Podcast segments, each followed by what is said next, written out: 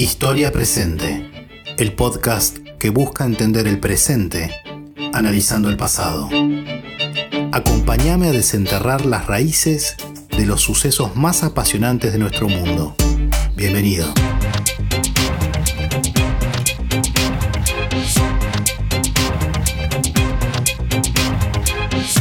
Esto es Historia Presente.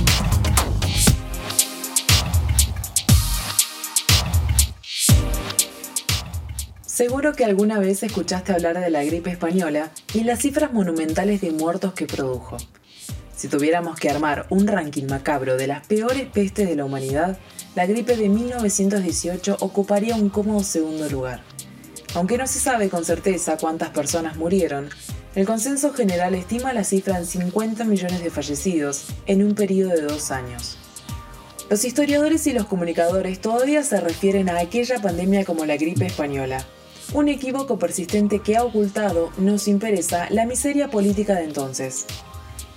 ¿Es muy distinta aquella pandemia a la que vivimos hoy en el mundo?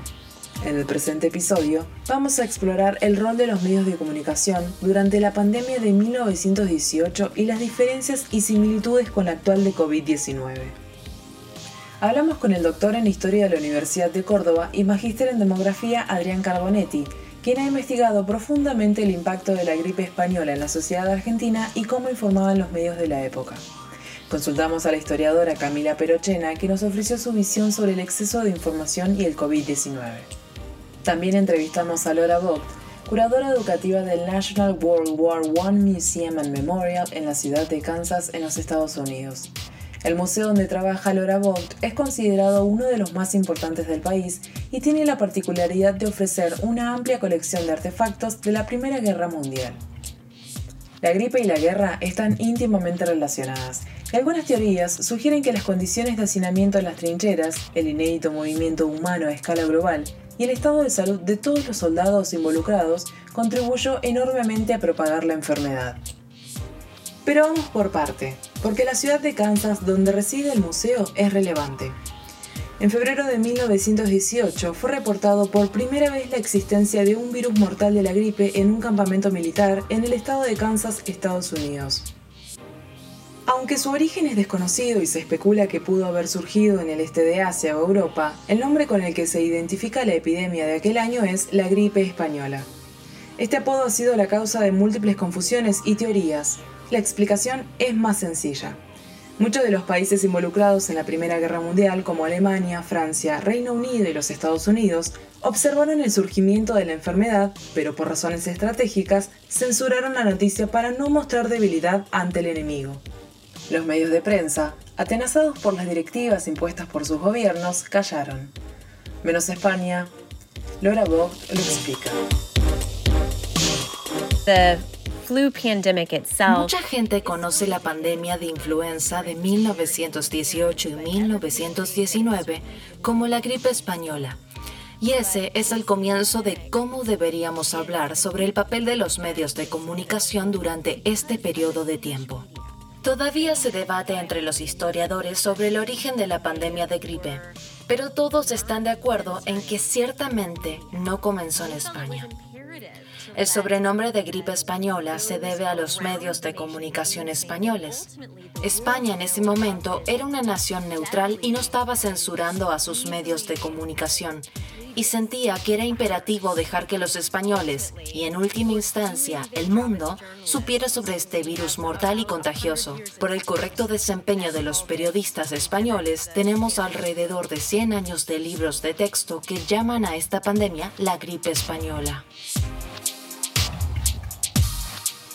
Esta confusión permite sumarnos a un primer elemento relevante, la capacidad de los medios de comunicación de moldear la percepción social de acuerdo al contexto. En Europa y en los Estados Unidos, por ejemplo, el escenario bélico condicionó la cobertura de la información, como describe Laura Vogt.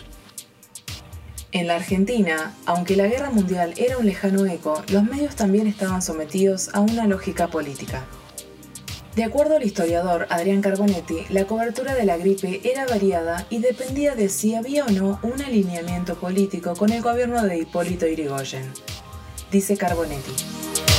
Cuando hablamos de medios de comunicación en 1918, 1919, no podemos hablar de otra cosa que de periódicos. Eh, esos periódicos tenían una posición política que hacía que eh, la información y las editoriales giraran en torno a la coincidencia o no, por ejemplo, con el gobierno de turno.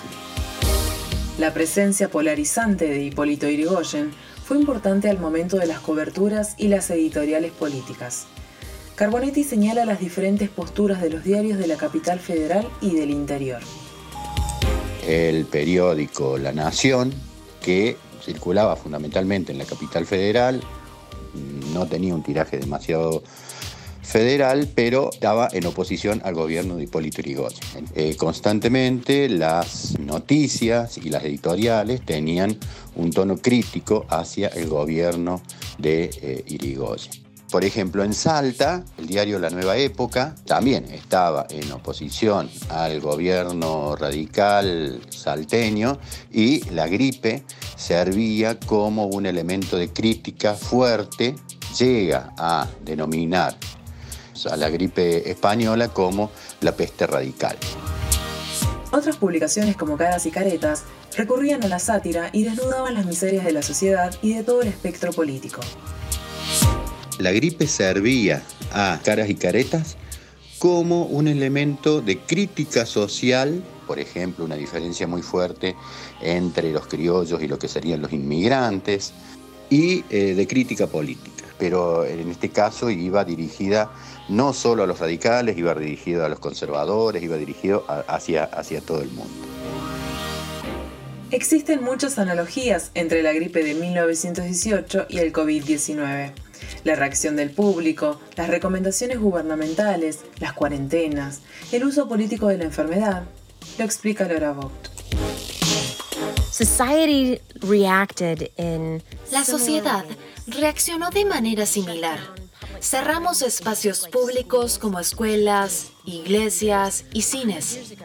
Hay varias cartas y periódicos en nuestra colección de nuestro Museo Nacional de la Primera Guerra Mundial que hablan sobre el impacto de todas esas medidas. Hubo un esfuerzo comunitario para detener la propagación del virus y se puede ver en los medios de comunicación. Los periódicos publicaban las advertencias diarias de las autoridades como evite el hacinamiento innecesario, asegúrese de cubrir el toser y estornudar, abra las ventanas y deje que fluya un poco de aire. And your sneezes. As you are able, open up your windows, let there be some airflow. Las coincidencias históricas no acaban aquí.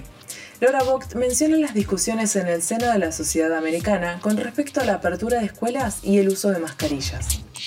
We also had a state by state reaction también tuvimos distintas reacciones entre los estados en cuanto a qué tipos de reglas comunitarias debería haber. Si las escuelas debían permanecer abiertas y debían cerrarse, hubo desacuerdos sobre si las personas debían o no usar máscaras y si había leyes que podían o no haberse violado debido a esas resoluciones.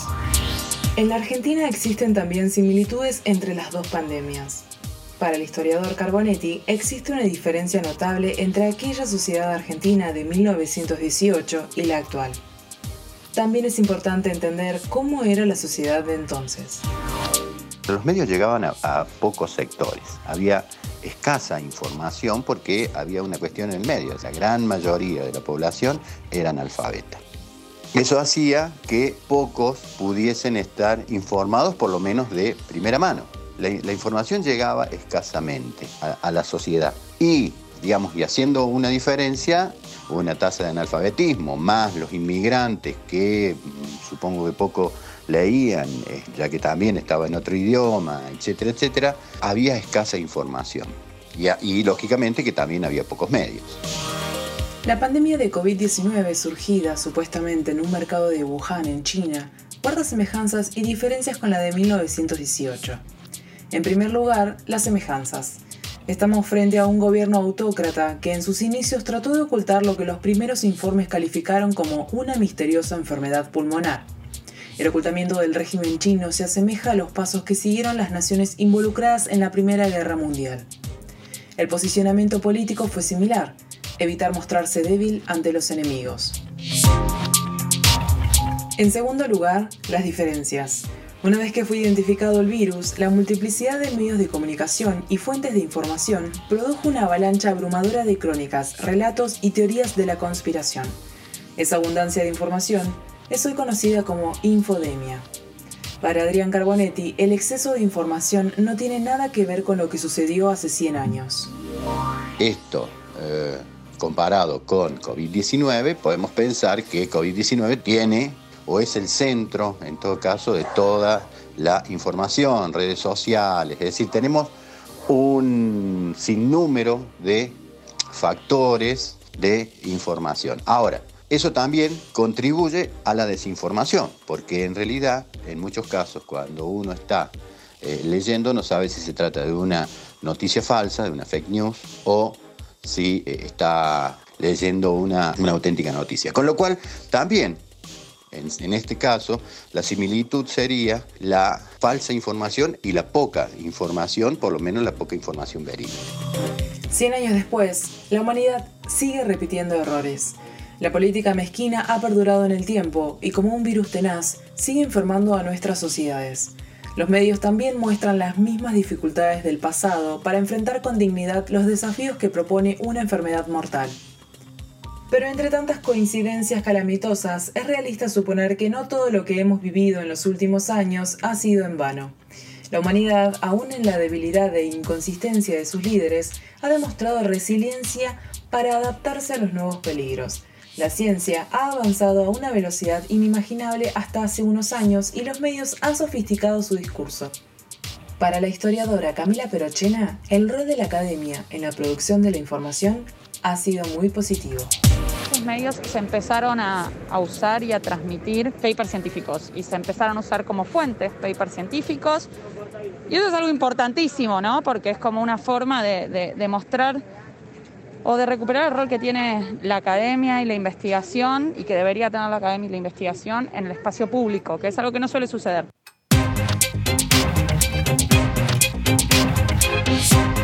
Esto ha sido Historia Presente.